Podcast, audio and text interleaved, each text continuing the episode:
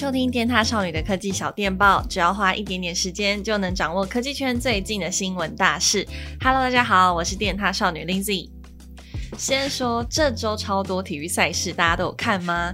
我今年居然没有去现场看中华职棒台湾大赛，我真的心碎满地。但是我明后天呢要去看 P League 的开幕战，突然觉得生命很充实。好啦，回归正题，赶快来跟大家分享这一周有什么样的科技大事。首先是第一则新闻，其实每一年的十二月啊，都是高通发表新一代旗舰晶片的日子。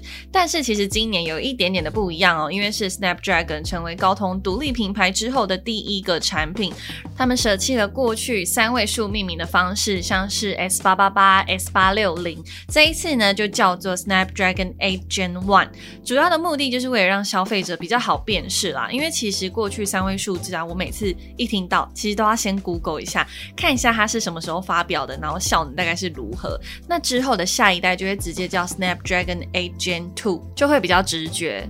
那这块新的晶片呢，是采用三星四纳米的制程，使用的是 ARM 的 ARM V9 架构，维持八核心。那么在效能方面，跟上一代 S 八八八相比，CPU 是提升了百分之二十，GPU 图像渲染能力啊是提升了百分之三十，省电能力呢则是提升了百分之二十五。在影像处理方面，支援两亿画素以及拍摄八 K 解析度 HDR10 Plus 的影片，然后呢还可以以每秒三十二亿画速的速度来捕捉照片啊和影片，这个速度呢跟上一代 S 八八八相比是快了四千倍哦。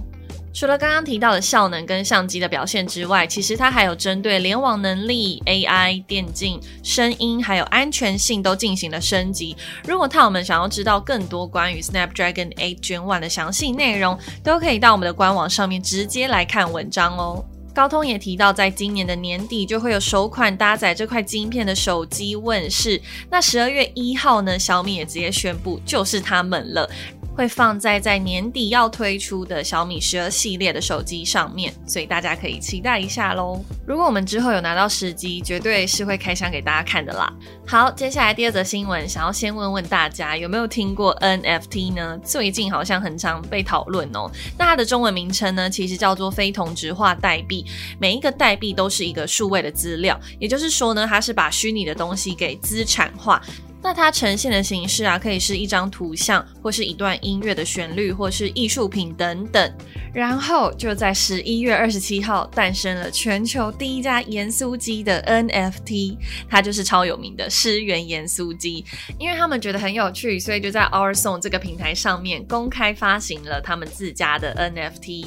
目前上面一共是有九种商品，包括了三种颜色的咸酥鸡。还有杏鲍菇、炸鱿鱼和四季豆等等，每一个品相的售价是 EOSD，大约是台币二十八块钱左右。不过第一天交易的价格就是超过了发行价的一百倍以上哦。那么跟大家补充一下，NFT 呢是由消费者主动出价来购买，所以这个价格涨幅才会这么的大。每当这个 NFT 啊经历新的一次交易，NFT 的持有者就可以直接去门市兑换一次这个产品。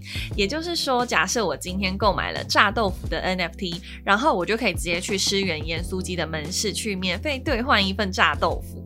我自己觉得整个是还蛮有趣，而且很可爱。因为我过去通常都是看到一些图像啊，或是艺术品的 NFT 就比较多嘛。那我没有想到居然还可以这样子，诗源脑筋真的是动得还蛮快的。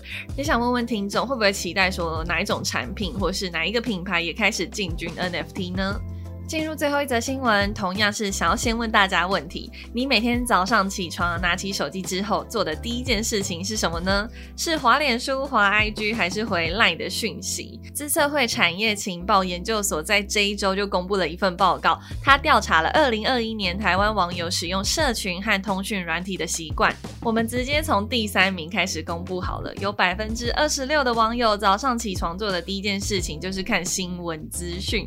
这个我觉得蛮厉害。的，因为我早上起床根本脑袋超空的，第一件事情就是想回去睡觉。没有想到有这么多人是可以先去吸收一下新闻资讯。好，那接下来第二名是滑脸书，占比是百分之四十一点六。我觉得是因为脸书它的更新速度很快，就是除了你的朋友在上面抒发心情之外，搞不好你睡觉的过程中发生什么事情也会被 po 在上面，所以早上起床就可以先滑一下。最后的第一名占比是有百分之五十五点三，也就代表着一半以上的网友起床之后拿起手机就是做这件事情。大家有猜到是什么吗？那就是看 LINE 的讯息。其实我觉得这个算是人之常情啦，因为你会好奇会不会有人找你，或是说收到今天不用上班的讯息。想太多。不过，资策会啊也有发现，十八到十九岁的年轻族群，他们拿起手机后做的第一件事情是滑 IG。